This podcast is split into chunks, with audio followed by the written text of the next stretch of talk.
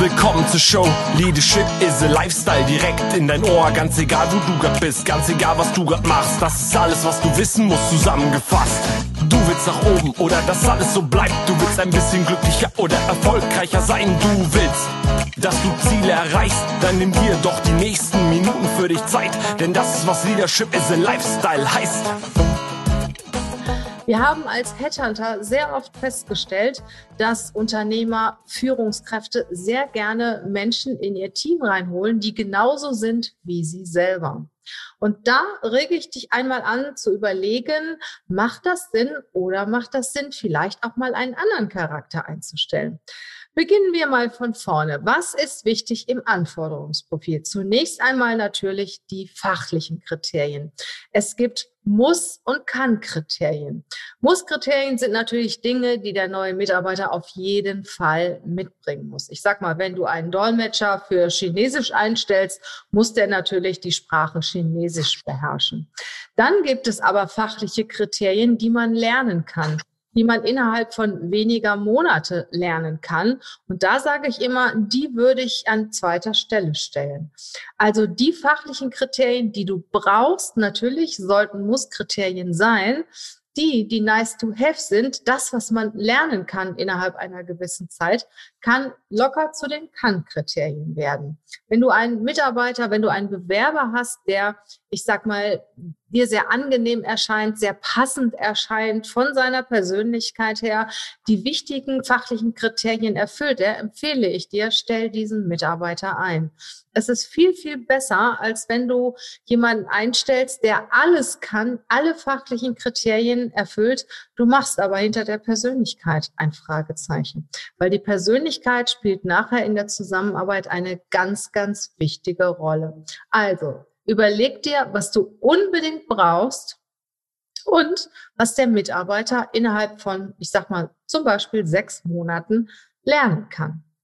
Das zweite ist, welche Rollen hast du schon in deinem Team bei deinen Mitarbeitern vertreten? Ich habe eingangs gesagt, dass wir alle dazu neigen, Menschen sympathisch zu finden, die ähnlich sind wie wir.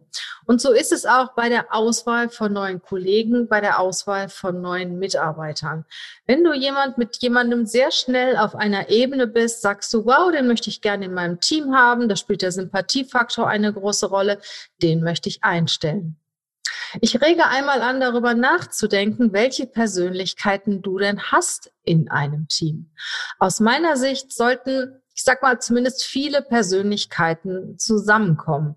Zum Beispiel der Kritiker, auch ein Stück weit der Macher, der Stratege. Also du kennst ja verschiedensten Rollen. Das ist der Generalist, das ist der Qualitätsbewusste, das ist jemand, der sehr gut in der Kommunikation ist. Das ist jemand, der analytisch ist, jemand, der ausgleicht und überleg dir mal, unabhängig von den Personen, welche Rollen und welche Kompetenzen du in deinem, in deinem Team schon hast und was noch gut wäre, dazu zu bekommen, um dass das Team perfekt ausgestattet ist. Ich sage immer, ein Team sollte innerhalb des Teams sehr heterogen sein und nach außen hin sehr homogen.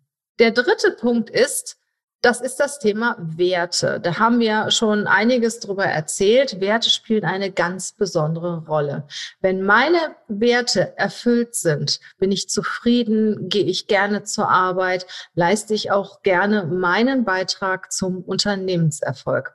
Jedes Unternehmen sollte die Werte kennen, die in dem Unternehmen gelebt werden sollten. Werte fangen natürlich ganz oben an. Also ich sage mal die Unternehmensführung, Vorstand, Geschäftsführung sollte natürlich die Werte festlegen, sollte diese Werte auch leben. Weil wenn, wenn die oberste Hierarchieebene die Werte nicht lebt, wird die unterste Ebene es schlecht schaffen, das in der Unternehmenskultur umzusetzen. Man sagt immer so, die Werte der Führung bestimmt die Unternehmenskultur. Und wenn du für dein Unternehmen gewisse Werte etabliert hast, solltest du natürlich darauf achten, dass neue Mitarbeiter diese Werte auch mitbringen, dass neue Werte zumindest, neue Mitarbeiter zumindest d'accord sind mit den Werten, Werten und mit diesen Werten auch gehen können. Weil sonst könnte es schon Konflikte geben und deine Unternehmenskultur ist in Gefahr.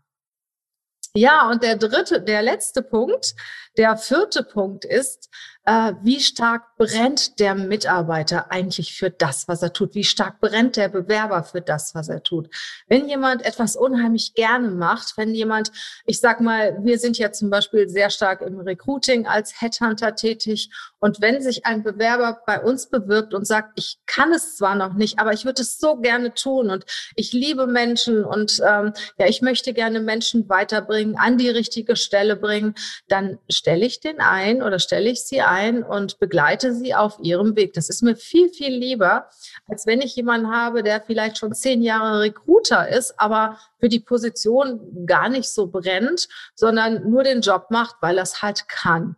Also ich würde das Thema, wie sehr kann dir der Bewerber auch vermitteln im Gespräch, ähm, dass er sehr viel Spaß hat an dieser Aufgabe, dass er sich da sehr für interessiert, wie sehr kann er dir das vermitteln.